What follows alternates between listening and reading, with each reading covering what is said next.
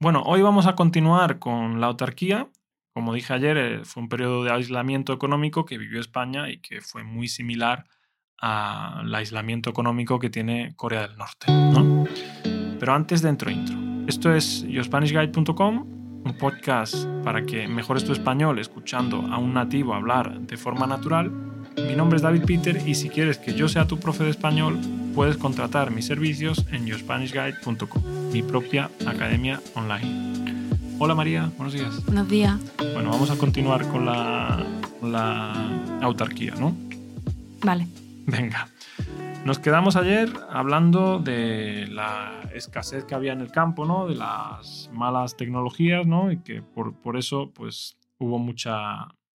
Eh, bajaron los ingresos de los agricultores y muchísimos agricultores se vieron obligados a vivir en la más profunda de las miserias, ¿sí? Nos quedamos por ahí. Vale. Pues claro, también como no había alimentos, había mucha malnutrición. ¿Y eso qué significaba? Pues que la tasa de mortalidad subió muchísimo, ¿no? Subió drásticamente. Y bueno, en las ciudades la situación tampoco es que fuera mucho mejor.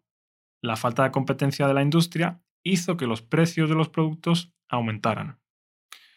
Y es que, claro, si hay poca competencia, pues al final, si yo soy el único que vendo, puedo poner los precios que me dé la gana. Claro. Me imagino también que el tema de las enfermedades se vería muy influenciado por el tema de que, a ver, las farmacéuticas, nosotros no, mm, ahora mejor, pero antes se servirían mucho de medicamentos internacionales. Y el hecho de tampoco traer nada de fuera, y los medicamentos no, supongo que supondría que la gente no se podía enfrentar a las enfermedades igual. O si traía medicamentos. Pues la verdad es que lo desconozco. Supongo que traerían los medicamentos más básicos, pero supongo que al igual que el resto de artículos, pues eh, serían escasos. Pero vaya, no, no tengo datos sobre, sobre eso para confirmártelo. Bien, como te andaba diciendo, ¿no? Eh, en, las, en, las, ciudades la situación no era mejor, ¿no? Los precios aumentaron y como te he dicho, ¿no? Si hay poca competencia, yo soy el único que vendo, pues pongo los precios que me dé la gana, ¿no? Y si no hay competencia, pues al final la gente me tiene que comprar a mí o no comprar. Y bueno, eso también hizo que cada vez pues, les quedara menos dinero en los bolsillos a, a los ciudadanos. Muchísimos ciudadanos tenían que enfrentarse a salarios bajos y largas jornadas laborales, lo que hizo que muchos pues al final vivieran también en la más grande de las miserias, ¿no?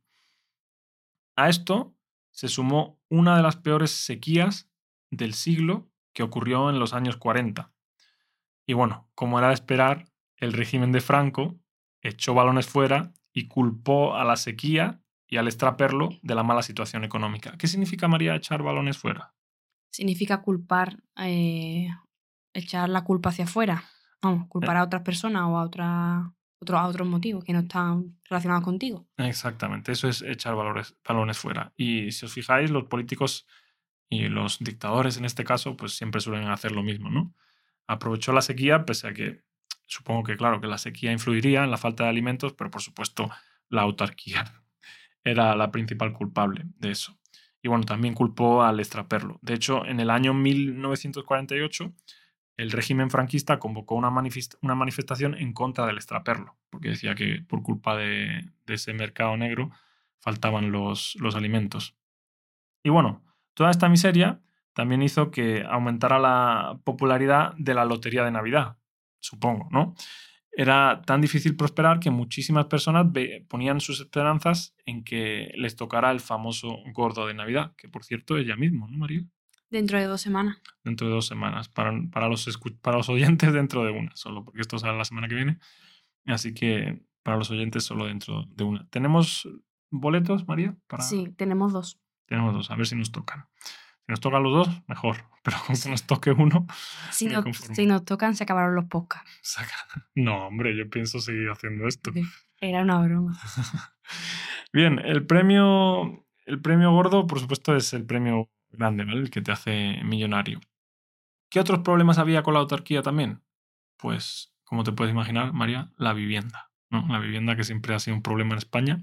El mismo que tenemos ahora. Exactamente. Encontrar casa en las ciudades era cada vez más difícil. Y justo cuando la economía española estaba al borde del colapso, sin dinero para importar las materias primas más básicas, Franco decide dar un giro radical a la política económica.